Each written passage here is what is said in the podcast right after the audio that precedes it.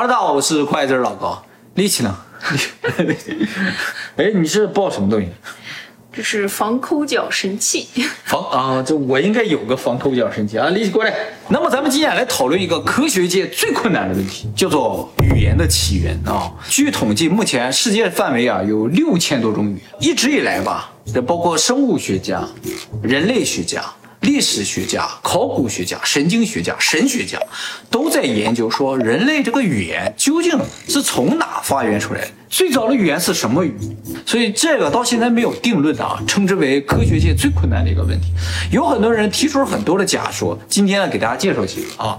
这个有人就说啊，这个语言啊应该是从叫声中演化过来，就说人啊最早也和其他动物一样，只会叫，叫着叫着叫着就叫出了一些沟通方式。对对，力气有的时候就是在跟我说话，他就是和我在对话。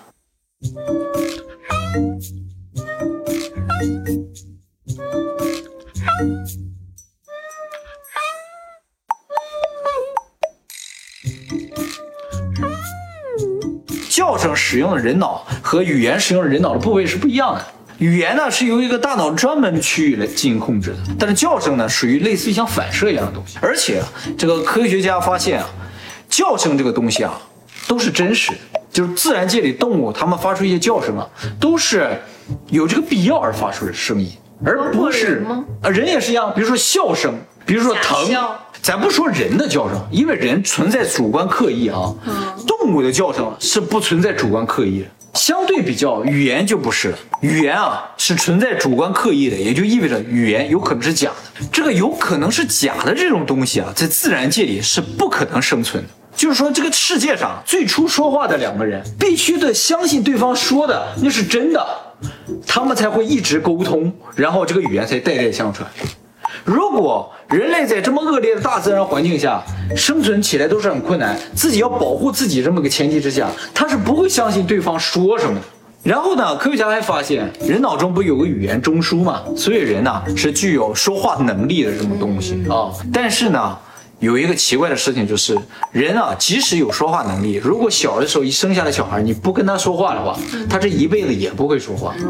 就是如果我们反推下去，世界上最早会说话那个人是谁教给他？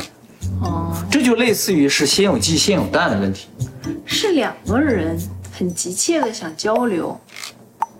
嗯，然后就是规定了一些音阶啊，渐渐的演变成了，就是他俩之间突然产生了语言，而且对方又相信他，对，相信啊。为什么相信？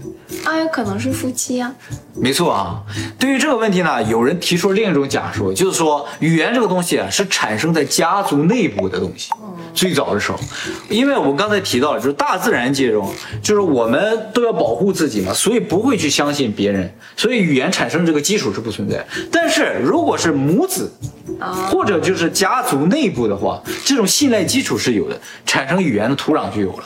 所以有人就推测，最早语言就是产生在家庭内部，就为了家庭内部进行沟通，我们共同协作，我们共同这个躲避灾难，共同移动啊，而产生了一种像信号这种感觉。而且这种信号呢是不能露出到外面去的，就是不能让别人知道。哦，知道的话我们不就有危险了吗？这也解释就是说现在世界上为什么有这么多种语言的这么一个情况啊，就是说我们会说这种话是为了让别人听不懂。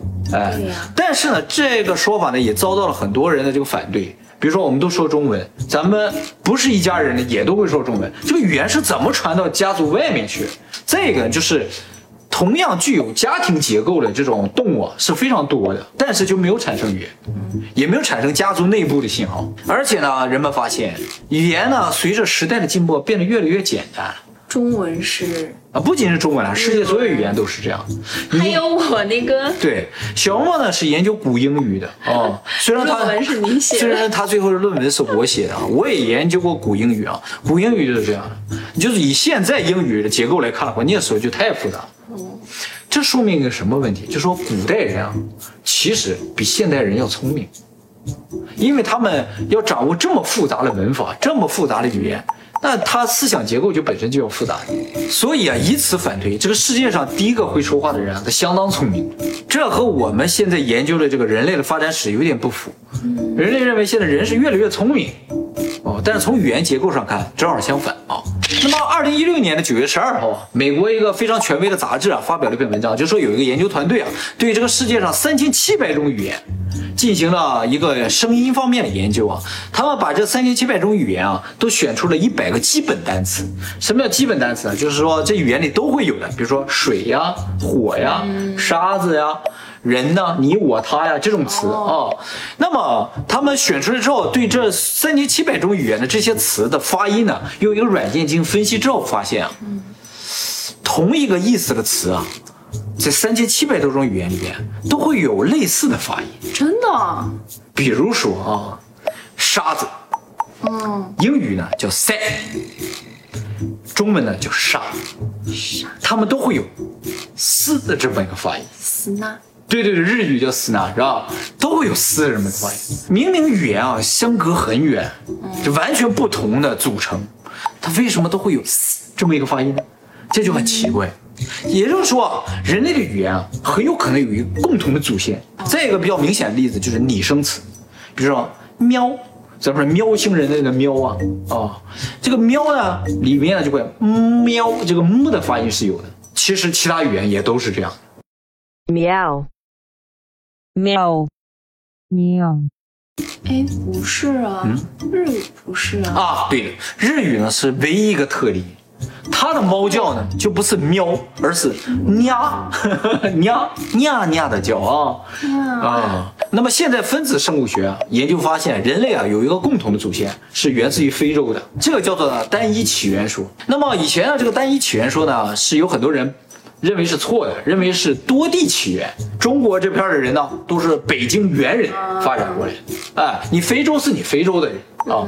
但是分子生物学呢，通过研究人的 DNA 发现啊，全世界人类有一个共同的祖先，它就是在非洲的。那非洲的猿人怎么来到各个大洲的？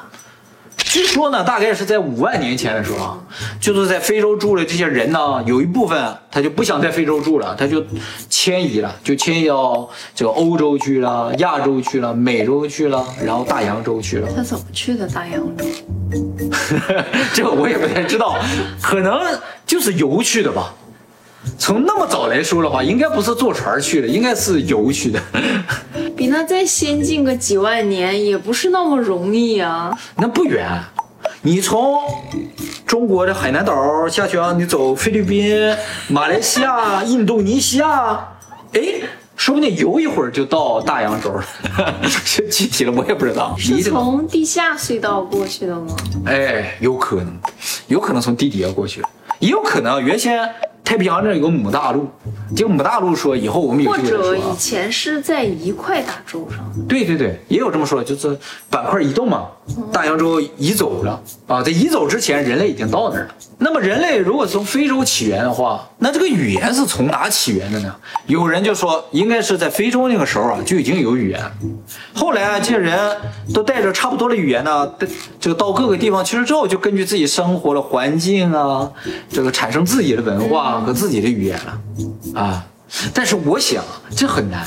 对啊，你想从比如说像英语体系那种语言，它最后到中国来变成了象形文字，这一这属于一种退化还是进化？我完全无法理解。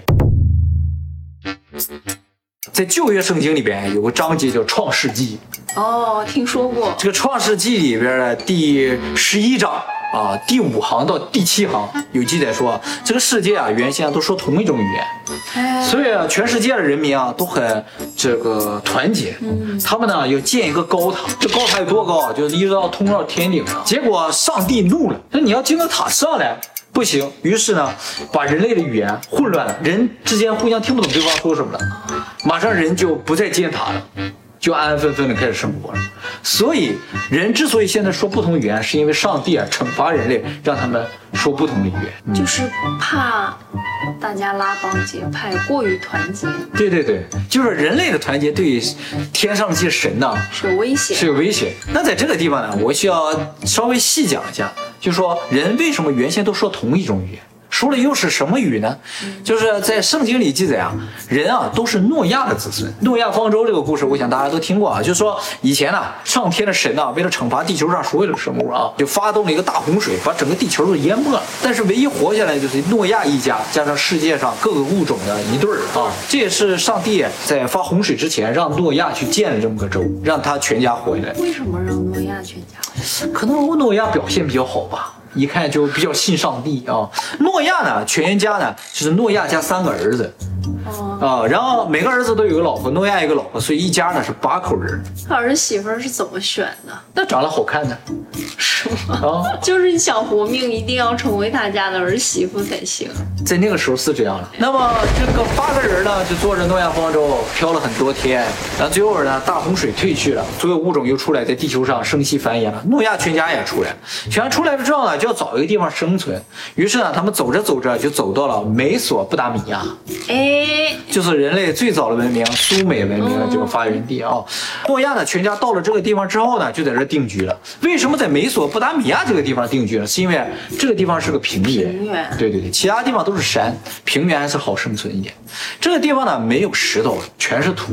那么诺亚全家呢，在这生息繁衍，子子孙孙的啊，产生了很多的人类，就产生了像城市一样的这样的一个啊结构啊。城市里的人呢，就有一天就想说，我们应该建高塔。为什么要建高塔？人首先觉得神呢在天上高高在上，我们也要上去，所以建这个高塔。再一个就是，人都知道，当初地球上所有人的毁灭都是因为这个一场大洪水嘛。你要建个高塔就可以躲过这个大洪水啊。就神，你想惩罚我都惩罚不了。他们就把土啊烧成砖，然后呢把粘土啊提炼成就是沥青，然后用砖加沥青这么一点儿垒啊。